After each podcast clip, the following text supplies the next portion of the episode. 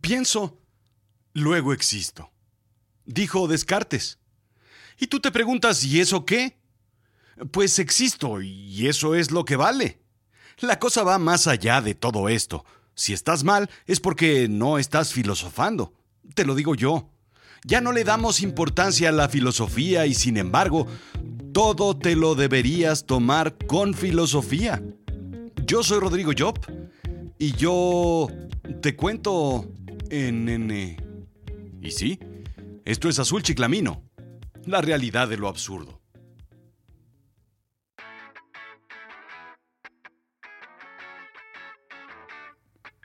¿Qué haces ahí nomás sentado viendo a la pared blanca? Le pregunté a un alumno de preparatoria. Aquí nomás, filosofando, me contestó. Las cosas no cambian. Recuerdo yo haber filosofado durante mi adolescencia muchas, muchas tardes. Filosofar no sirve de nada. Se considera un sinónimo de platicar, cotorrear, charlar, dialogar con una cerveza, un tequila, con un cigarro, un purito, en una terraza o en una plaza, sin en realidad hacer nada productivo, de perder el tiempo.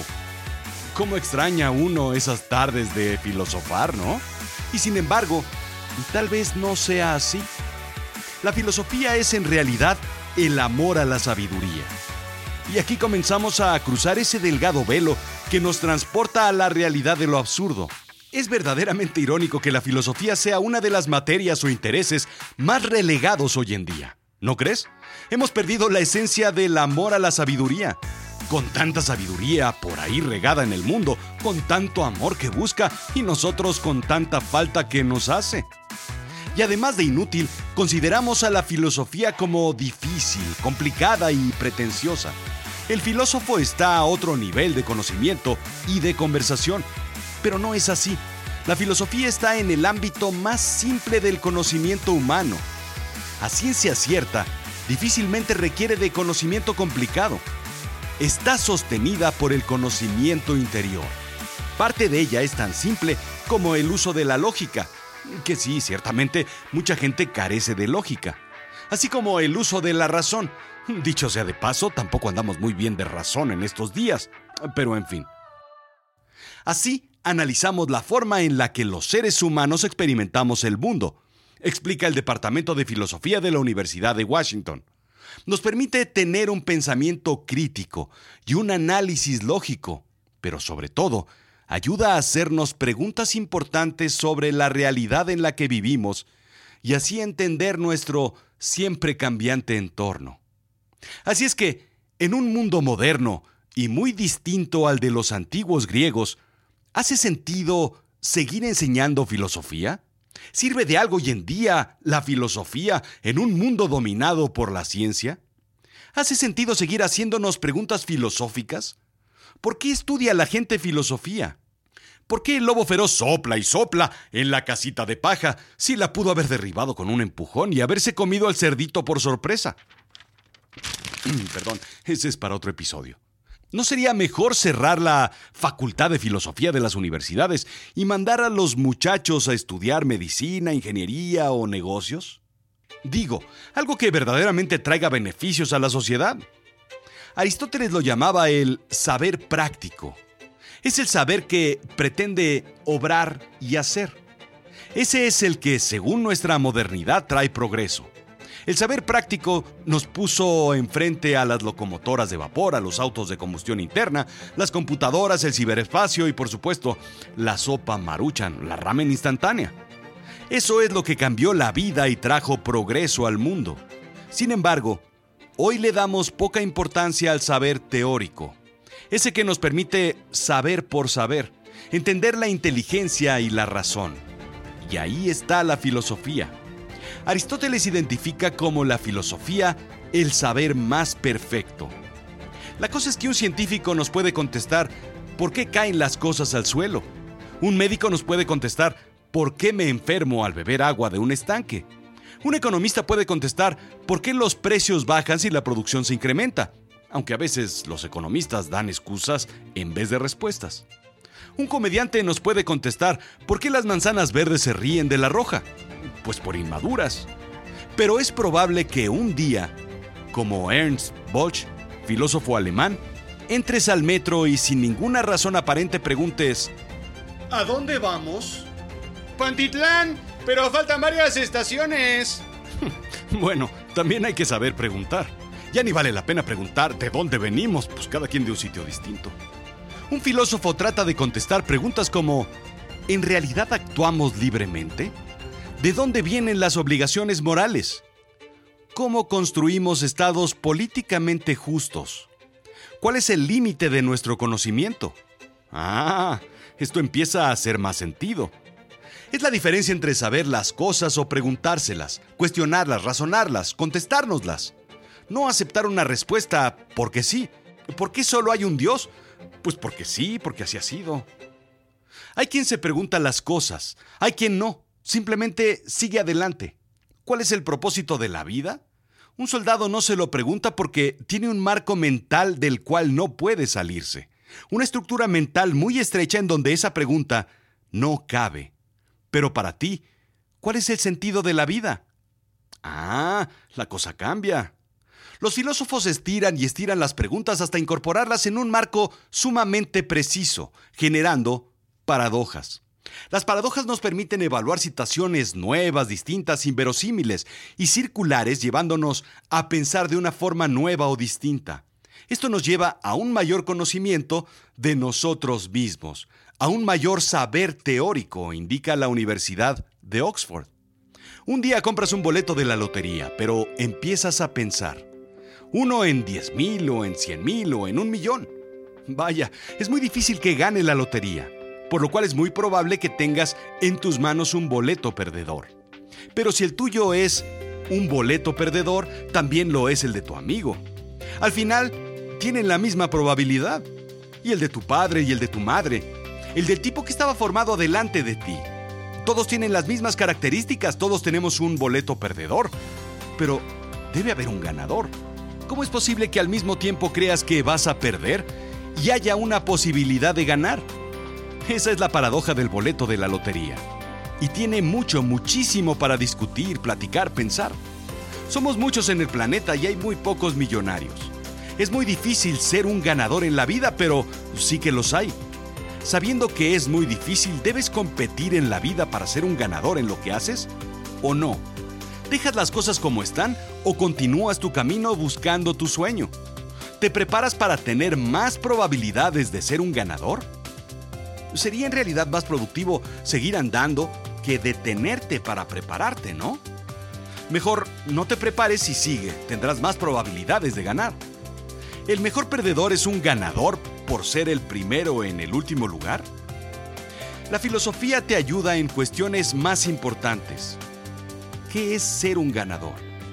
¿Un millonario? Entonces debes trabajar 7 por 24 ser un ganador es tener una familia y una vida emocionante, divertida, de viajes y de ver atardeceres y amaneceres. Entonces trabaja menos. ¿Cuál es la razón de nuestro existir? Quien no se lo pregunta, quien no se lo cuestiona, quien no lo reflexiona, puede estar andando a un camino sin sentido, sin dirección, sin rumbo. Y en algún momento la vida te pasará factura. Filosofar es importante para saber a dónde vas como cuando ibas en el metro. Solo que no preguntes. Pregúntatelo. La mayor parte de nuestro conocimiento lo tomamos por sentado. Es lo que se le denomina sentido común. Lo aprendes en la escuela o en la casa. Lo dicen los amigos y los vecinos. Esto es bueno y esto es malo. El mundo es así y no asao. Difícilmente nos sentamos a mirar a la pared, a filosofar y cuestionarnos ¿Por qué son así las cosas dadas por sentadas? ¿Por qué son así las reglas del mundo? Y sobre todo, si esas cosas entran en tu marco mental o lo desbordan, lo rompen o simplemente no caben. Ahí la importancia de mirar la pared. Una de las preguntas que pretende resolver la filosofía, por ejemplo, es ¿qué es la felicidad? Y sí, depende de cada quien, por supuesto. Por eso es importante hacerte la pregunta y no conseguir la respuesta por ahí. Los estoicos dicen que uno es completamente responsable de lo que hace y dice, y que uno decide y controla su propia destrucción y su propia liberación. Tú eres el que decide todo en tu vida. En pocas palabras, Los estoicos, indica la BBC, nos preparan para hacer frente a las necesidades de la vida, pero también para lo peor. ¿Alguna vez te has visto en la necesidad de decir, ¿qué es lo peor que puede pasar? Bien, me pasa seguido, sobre todo cuando no estoy preparado para las cosas. Pensar en lo peor te prepara para un futuro que muy probablemente no será tan malo. Es más, ¿qué pasaría si perdieras tus bienes materiales? Tienes a tu familia. Y si la perdieras, tienes a tus amigos. Y si los perdieras, tienes salud. Y si la perdieras, bueno, pues ahí sí va a estar complicado el asunto. Al menos tienes la posibilidad de prepararte para la muerte. ¿Ves? Tu felicidad no puede depender o provenir o estar sostenida en otra cosa que no seas tú.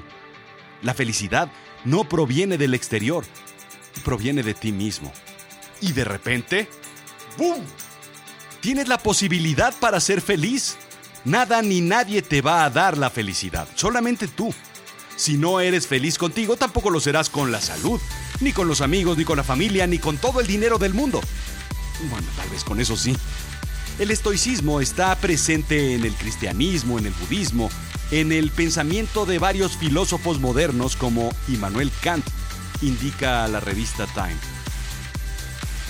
Lou Marinoff, profesor de filosofía de The City College of New York, en... Eh, pues en Nueva York, explica en su libro Más Platón y menos Prozac la importancia de la filosofía en el día a día. Sostiene que la filosofía puede ayudar más que la psicología o la psiquiatría, en algunos casos, al permitirte conocerte más.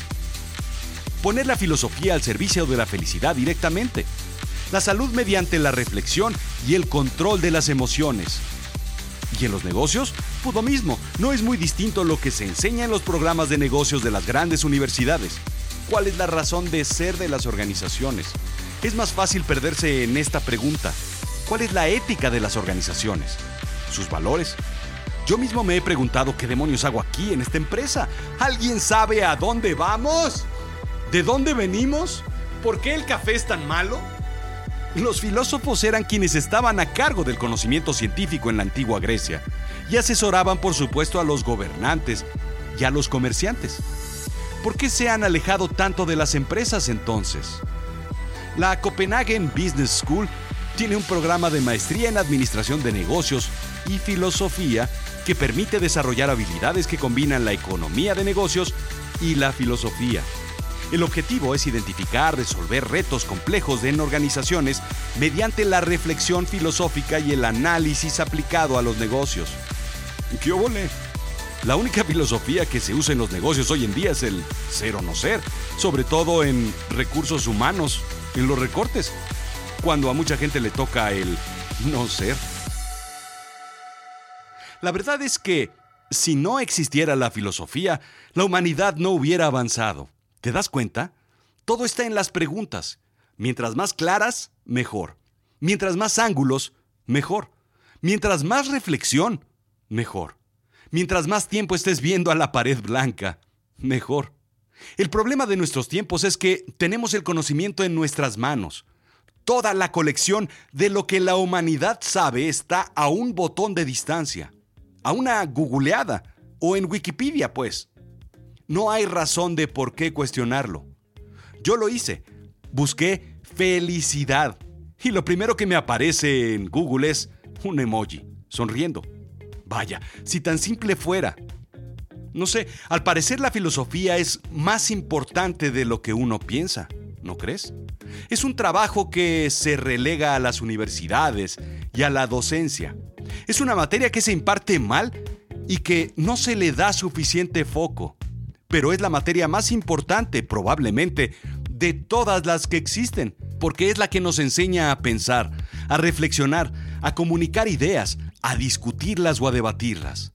Es la que nos enseña quiénes somos y si no somos, pues entonces ¿qué hacemos estudiando, haciendo, viviendo o incluso, pues pues escuchando este podcast. La filosofía es el marco completo de lo que es la estructura social de la humanidad si te pones a pensar. Y es lo que nos ha llevado aquí. Date un chance. La próxima vez que no sepas algo, pregúntate, ¿y tú, nene, qué piensas? NN. Esto fue Azul Chiclamino, la realidad de lo absurdo. O tal vez no lo fue. Yo soy Rodrigo Job. O tal vez no lo soy.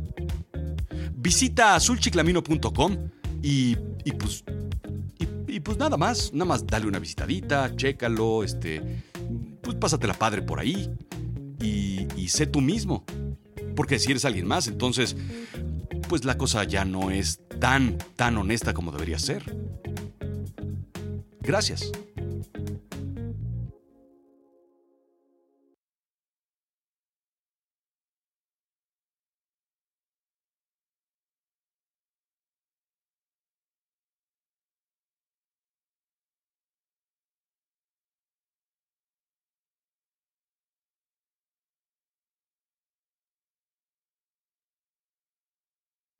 En esta ocasión el final final es en realidad una tarea. Quiero que pienses y me digas a través de mis redes sociales qué es ser libre. ¿Somos libres en realidad? ¿Hasta qué punto? La otra opción es que me escuches y no mires a la pared y no reflexiones y no pienses y, y pues nada más te quedes ahí como una almeja. Pero, ¿quieres tomar el reto más allá? Mándame un WhatsApp, voz o texto. El teléfono es en la Ciudad de México 5255 5611 721439. No te lo repito porque ya sé que le vas a regresar.